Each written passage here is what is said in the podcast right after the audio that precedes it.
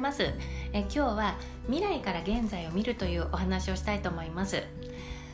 地球の裏側の人と瞬時につながったりとかあと疑問をスマホで一発で解決できるとか、まあ、すごい便利な時代ですよね。でそんな時代とそれを享受できる環境に生まれたことをとてもありがたくて素晴らしいなって、ま、常々思ってるんですけれども「アミ小さな宇宙人」というそういう小説がありましてでそれを読んでからそうは言っても私たちのこの生活っていうか文明は遅れてるんだろうなっていうような感じを、あのー、受けるようになりました。この「アミ小さな宇宙人」という本はとってもたくさん売れたのでご存知の方も多いかと思うんですけれどもこの小説の内容っていうのは、えー、地球よりねはるかに文明の進んだ星からやってきた宇宙人アミっていうのがね、えっと、地球に降りてきてで、えー、そのアミとの交流を描いた物語なんですね。でアミがその地球よりはるかに文明の進んだ星をたくさん見せてくれるんですよ。でそういう小説でした。でこれを読んでから地球は遅れてるっていうような意識が私のなんか頭の片隅にねあの植植え付けられたというかなんか芽生えたんですね。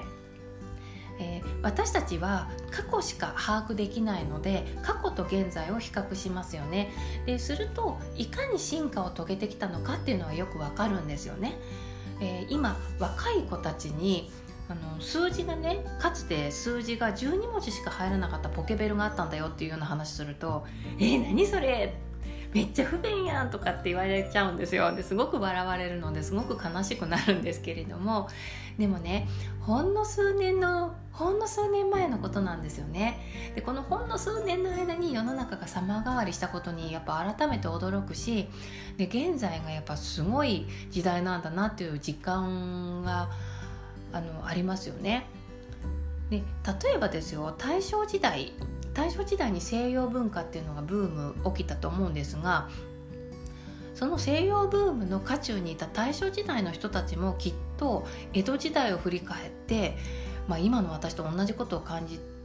たと思うんですよ。いや今すごいハイテクな時代になったなとねあのそういうふうにね同じ感想を持ってる持ってたんじゃないかなって思うんですよね。でいつかこの令和という時代のこのスマホとか、えっと、こういった暮らしをまた未来の若い子たちは「えー、何それ!」っていうふうに笑うんじゃないかななんて思います。で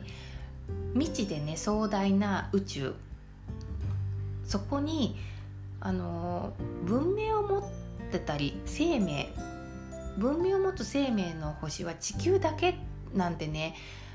私は到底思えないんですね、まあ、個人的な考え方です、うん。えーとまあ、まさかあの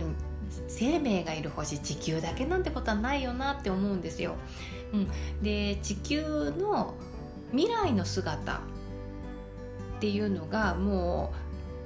うあの未来の姿で存在している星があってもおかしくないと思うんですね。うん、なのでその「あのアミ小さな宇宙人」っていうお話も、まあ、小説なんだけどこれじ、まあ、実際ある話でも全然おかしくないななんていう印象を受けてるんですよ。うん、でこういった視点から見ると、えー、今私たちが乗ってる排気ガスを出す乗り物なんてきっと遅れてるのだろうしこの地球に国境があることとかあと人種が区別されてるっていうこととかそれとか一つの地球にある資源をみんなで分け合えていないことっていうのもこれありえない状態なんじゃないかななんて思います。まあ、未来は想像しかできませんで予想をはるかに超える場合もあるだろうし、えー、予想を大きく外すこともあると思います、えー、そういう意味でも未来って無限大の可能性を持ってると思うんですね。で現在と過去ではなくて現在と未来を比較して生きていった方がいいのかななんて思うようになりました。住みやすくて環境が良くて安心安全な未来っていうのをまあ私はというか多分みんな望んでますよね、うん、でそんな理想の未来に対して今がどういう位置にあるかっていうのを考えていきたいなと思っています。えー、ちょっと取り留めのない話でしたが、えー、何か拾う点があれば拾っていただく点があれば嬉しく思いますではまた